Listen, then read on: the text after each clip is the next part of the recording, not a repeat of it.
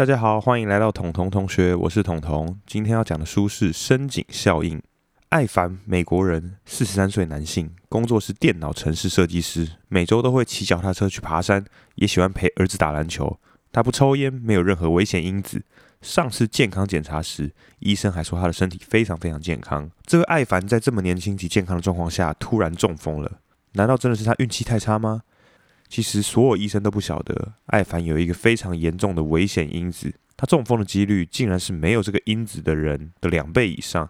这个危险因子健康检查也检查不出来，但是全美国大概有三分之二的人暴露在这个潜在危险之中。到底这个危险因子是什么呢？答案是童年逆境经验，也就是你在童年中遇到的各种烂事：家暴、离婚、家庭犯罪。什么？孩子小时候面对家暴或者是离婚，这应该不能算是很少见吧？童年阴影所造成的内心受伤，一般来说我们会认为，只要够坚强、够聪明，就一定能够重新站起来，凭借着意志力摆脱过去的束缚。这是我们都很常听到的真实励志故事啊！甚至有人会说，从痛苦经验成长的人，反而更能够获得力量。然而，真的是这样吗？童年的逆境经验可能没有大家想的这么简单。本书作者纳丁·哈里斯是哈佛公卫硕士、加州大学医学博士。他发现了童年逆境经验对我们的影响不止在心理层面，甚至会长期改变我们的身体。所以这些人啊，即使他战胜了童年的阴影，最后仍然会败给疾病。他们罹患心血管疾病、糖尿病、中风，甚至是癌症的风险，就是比其他人高。那这到底发生了什么事情呢？故事哦，要从一个位于旧金山的贫穷社区湾景区讲起。纳丁·哈里斯在当地的一个小诊所看诊。湾景区除了贫穷以外，更是充斥着暴力与犯罪。孩子们在走去幼儿园的路上，就可以看到路边有人在进行毒品交易。有人他害怕流弹射穿他的屋子的墙壁，所以他晚上不敢睡觉，睡在自己床上，干脆就睡在浴缸里面。许多辐射污染物、发电厂的有毒废弃物都弃置在这个地方。曾经有人说过，湾景区是被美国刻意忽略的旧金山。那纳丁来到这个区域哦。一开始，他相信只要能够改善弱势社区的医疗资源，提供高品质且平价的医疗保健照护，整个社区就会开始朝健康的方向迈进。这其实是当时主流的学术观点啊，就是例如说，你提升疫苗的接种率来改善流行病的现象，然后你给气喘患者那个吸入器来减少他们住院甚至死亡的可能。然而，纳丁发现，为什么他该做的都做了，仍然没有改善社区平均年龄过短的现象？他的病人一再回诊，甚至罹患罕见疾病的比例也高于其他地区。纳丁这时候就在想，他到底漏掉了什么？这边要讲回书名《深井效应》。这个故事的背景是这样子的：时间来到了一八五四年八月三十一号，那天是个星期四，英国伦敦的苏河区爆发了严重的霍乱疫情，接着在三天内死了一百二十七人。在这之后的一周内，有四分之三的居民逃离。到了九月十号时，死亡已经超过了五百人。当时的主流认知认为，霍乱是来自于坏空气，这些有毒的气体会透过空气传播。但是有一名叫做约翰的医师提出了质疑，他发现所有的病情其实都围绕在同一处水源。他说服当地官员把那口水井关闭了以后，霍乱疫情竟然就这样平息了下来。那这个故事是所有的工位学生。都会在课堂上面听过的一个故事。那他带给这些工位学生是什么样的想法呢？就是如果一百个人都喝同一口井的水，有九十八个人开始腹泻，那你是应该拼命开抗生素给病人吃，还是停下来问那口井到底发生了什么事情呢？因此，纳丁开始怀疑这个名为童年逆境的深井有没有可能湾景区的孩童的疾病，例如肥胖、气喘。生长发育迟缓的根源其实是来自于家庭，但是那时候主流学术看法其实一般只能接受心理疾病跟童年阴影有关，生理性的心脏病、癌症，大家很难想象跟这个东西有关系，甚至很多人会认为说，这些人会得病应该跟他们太过贫穷比较有关联吧？也许是他们日常吃的食物就不够营养、不够健康、不够卫生，才会导致他们发育不良、容易染病啊。纳丁的疑问在一篇一九九八年的论文找到了解答。论文中列举了十大童年逆境的负面事件，包含情感虐待、肢体虐待、性虐待、肢体忽视、情感忽视，家中有药物滥用情形，家中有心理疾病患者，母亲遭受暴力对待，父母离婚，家人入狱，每一种情形啊，他记录为一分。因此，那个报告中童年逆境经验最高分是十分。首先，这个论文征询了凯撒医疗机构的病人做记录，发现童年逆境经验比他们想象中的更常发生。有百分之六十七的人至少有过一种童年逆境经验，百分之十二点六的人有四种以上的逆境经验。而且，随着你的逆境分数越高，你的不健康状况竟然也就越高。如果逆境分数有四分以上，罹患心脏病和癌症的几率是其他人的两倍。如果你的童年逆境分数在七分以上，得到冠心病，这是美国第一大致死病症啊，呃的几率是一般人的三点五倍。这份研究报告最重要的还不是它的研究内容哦，而是它的研究对象。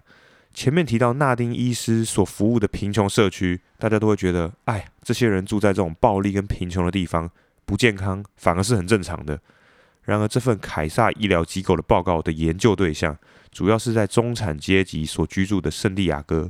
研究对象中有百分之七十是高加索人，也就是俗称的白人，并且有百分之七十的人受过大学教育。他们都在这间医疗机构看病，并且得到了良好的照顾。这份论文证实了纳丁的猜想，他揭露了童年逆境、危险行为、身体健康之间是存在关系的。为了研究这份现象背后的原理。纳丁持续进行研究。我们的身上具备了压力反应系统，大脑每天要处理非常非常多外界的资讯。当我们感受到危险，身体就会用这一系列的化学反应来保护我们。例如，你在森林看到熊，准备逃跑时，身体分泌大量的肾上腺素，这个压力系统就可以在关键时刻救你一命。然而，当你压力系统失调的时候呢？